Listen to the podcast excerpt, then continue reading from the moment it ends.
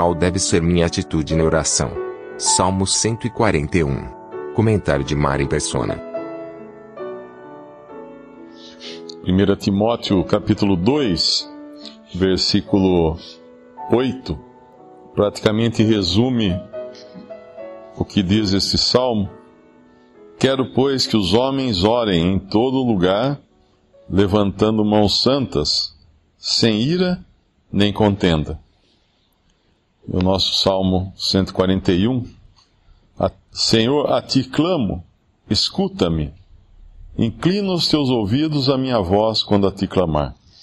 É uma oração que, que o salmista faz, mas a gente vê uma, um certo cuidado aqui, ele, ele tem um. A preocupação dele é que a oração chegue aos ouvidos de Deus. Suba a minha oração perante a tua face, como incenso, ou seja, ele deseja que a oração dele seja agradável a Deus. Seja o levantar das minhas mãos como o sacrifício da tarde. E aí vem a passagem lá de Timóteo, levantar mãos santas. E ele coloca algumas, algumas características dessa, desse modo de se apresentar diante do Senhor. Eh, põe ao Senhor uma guarda à minha boca, guarda a porta dos meus lábios ou seja, o cuidado com o falar, para que ele não, não incorra em erro. Existe uma passagem que fala: no muito, no muito falar não falta transgressão, acho que é isso que diz a. E o versículo 4, ele vai falar agora da parte mais interior dos, das suas emoções. Não inclines o meu coração para o mal, nem para se ocupar de coisas más. E aí, além das coisas, uh, vem as pessoas também, com aqueles que, apri, que, a, que praticam a iniquidade, e não coma das suas delícias. Aqui nos fala de separação.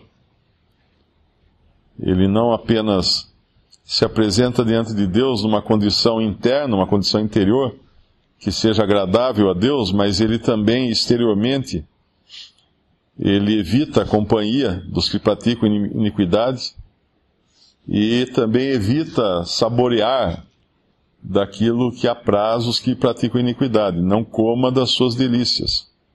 E aí vem uma, versículo 5 é interessante, porque ele fala, fira-me o justo.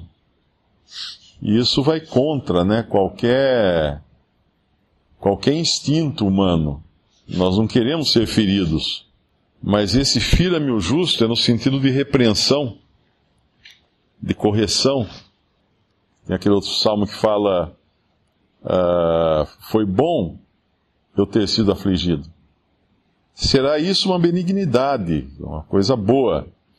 E repreenda-me. Será um excelente óleo que a minha cabeça não rejeitará. Essa é a sujeição à disciplina, sujeição à, à exortação. Porque continuarei a orar a, a despeito das suas maldades quando os juízes forem arremessados da rocha. Ouvirão as minhas palavras, pois são agradáveis. Isso aqui aparentemente ele está falando de, de, de Israel mesmo, de, uh, nessa, nessa ocasião aqui, a situação de Davi era muito ruim, porque ele, ele fugia de Saul, no Salmo 142, é, inclusive é aquela masquil de Davi, oração que fez quando estava na caverna, é, toda aquela situação em que ele estava fugindo de Saul.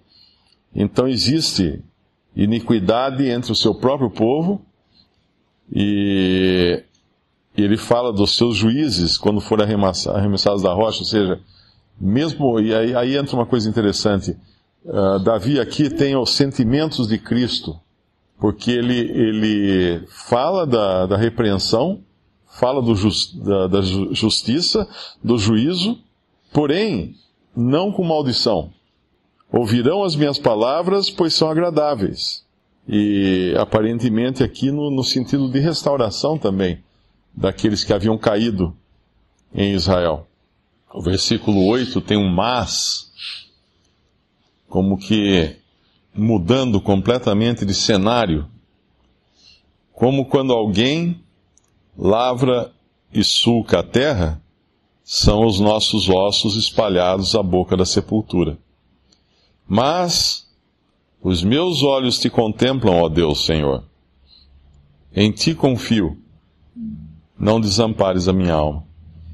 Existem dois lugares onde ele pode olhar, onde nós podemos olhar também. Um é a, se, a, se alguém lavrar a terra e sulcar a terra, os nossos olhos são espalhados à boca da sepultura, ou seja, vem à tona tudo aquilo que nós somos, pó, né?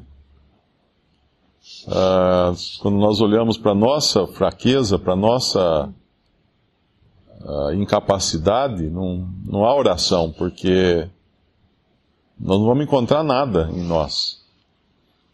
Mas os meus olhos te contemplam, ó Deus, Senhor. Ó Deus, Senhor, em ti confio. A oração é basicamente um, olhar para fora. A confissão, sim, traz à tona as, as coisas que nós erramos, né, os nossos erros, e apresenta isso a Deus em confissão. Mas a oração é dependência de Deus e não, e não buscar em nós os recursos. Porque olhando para dentro, o que, que são? Ossos espalhados à boca da sepultura.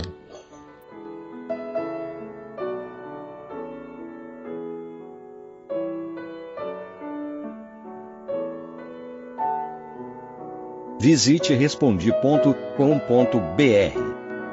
Visite também 3minutos.net.